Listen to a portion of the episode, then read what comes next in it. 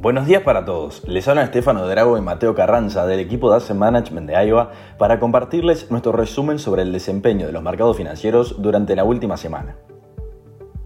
La semana pasada, acortada por el feriado del Día de Acción de Gracias, cerró de manera positiva en los principales mercados.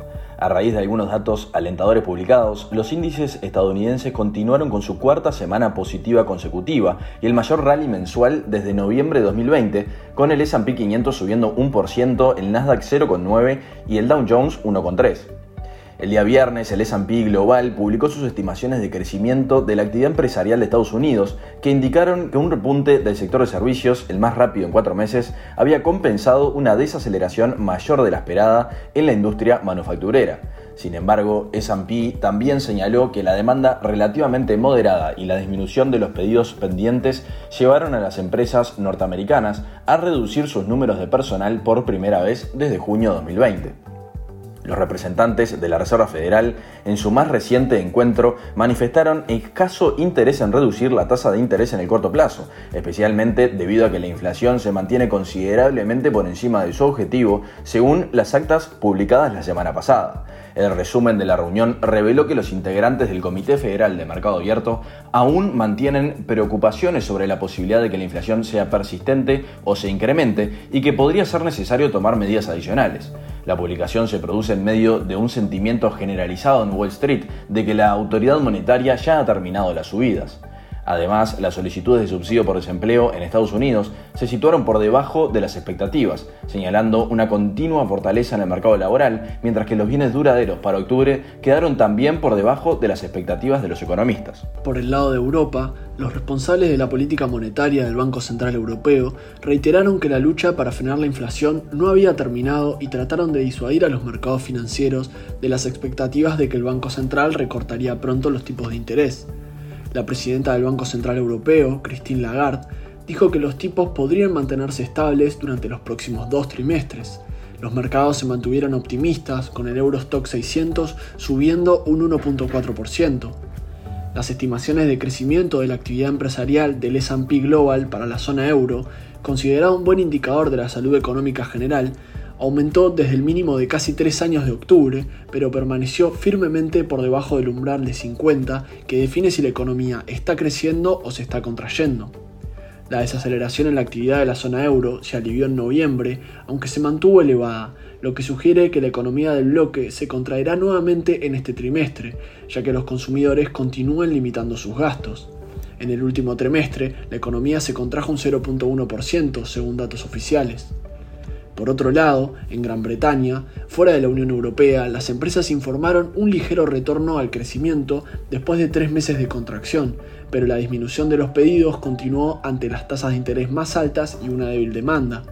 Sin embargo, los consumidores británicos demostraron un sólido interés en las ofertas del Black Friday, con algunos medios de pago informando volúmenes de transacciones sin precedentes, lo que indica una alta disposición a gastar a pesar de la no tan favorable situación económica. Los datos publicados revelan un aumento significativo en las transacciones en comparación con las cifras del Black Friday del año pasado. Las ventas minoristas en Estados Unidos durante el Black Friday aumentaron un 2.5% interanual, excluyendo las ventas de automóviles, según Mastercard Spending Pulse. Las ventas online experimentaron un aumento significativo del 8.5%, totalizando un 9.8 mil millones de dólares en compras, según datos de Adobe Analytics. Por el lado de Asia, el Nikkei japonés creció un 0,2% la semana pasada, aunque un fuerte aumento de la inflación en octubre avivó la especulación sobre un mayor fortalecimiento de la política monetaria por parte del Banco de Japón. Por el lado de China, los reguladores formularon un plan de financiación para promotores inmobiliarios en sus últimos esfuerzos para consolidar el crecimiento mientras el país sigue lidiando con una crisis inmobiliaria en curso. La bolsa de Shanghái cerró la semana un 0,4% arriba. Por último, el presidente electo de Argentina, Javier Milei, dijo el jueves que habló con la directora del Fondo Monetario Internacional sobre planes para ajustar la política fiscal y el programa monetario del país. Milei comentó en sus redes sociales que el fondo se mostró colaborativo en busca de encontrar las soluciones estructurales que Argentina necesita. Los mercados vienen respondiendo de manera positiva a las declaraciones del presidente electo, cerrando su primer semana con buenos resultados de Argentina en los diferentes mercados. Estamos entrando en otra semana clave para los mercados, cargada de datos que marcarán el rumbo de los mercados las próximas semanas, con los inversores intentando determinar cuándo empezarán a caer los tipos de interés globales. Los datos de inflación que serán publicados esta semana, tanto en Estados Unidos como Europa, estarán en el punto de mira. Además, la OPEP se reúne para discutir los recortes de producción de petróleo y los datos de China ofrecerán nuevas perspectivas sobre las posibles eh, medidas económicas de la segunda economía mundial.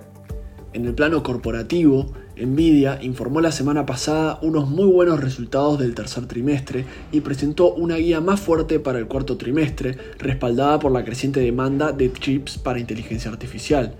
Sin embargo, las acciones de la empresa cayeron un 3.1% en la semana, luego de que retrasara el lanzamiento de su chip para inteligencia artificial que será exportado a China, cumpliendo con las regulaciones impuestas por Estados Unidos, y advirtiera una posible caída de la demanda de sus productos y servicios por parte del gigante asiático.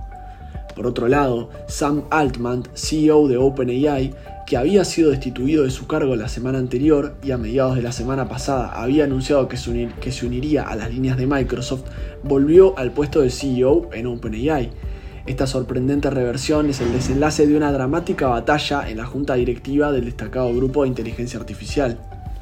En términos de resultados publicados, la compañía Ford Motors cayó más de un 1% después de que el fabricante de automóviles detallara planes para reducir su inversión en su planta de baterías en Michigan debido a la disminución de la demanda de vehículos eléctricos. Por otro lado, Deere Company, el mayor fabricante mundial de equipos agrícolas, cayó un 3% después de pronosticar una ganancia para el año 2024 por debajo de las expectativas, ya que los altos costos de endeudamiento y los presupuestos ajustados afectaron la demanda de equipos agrícolas.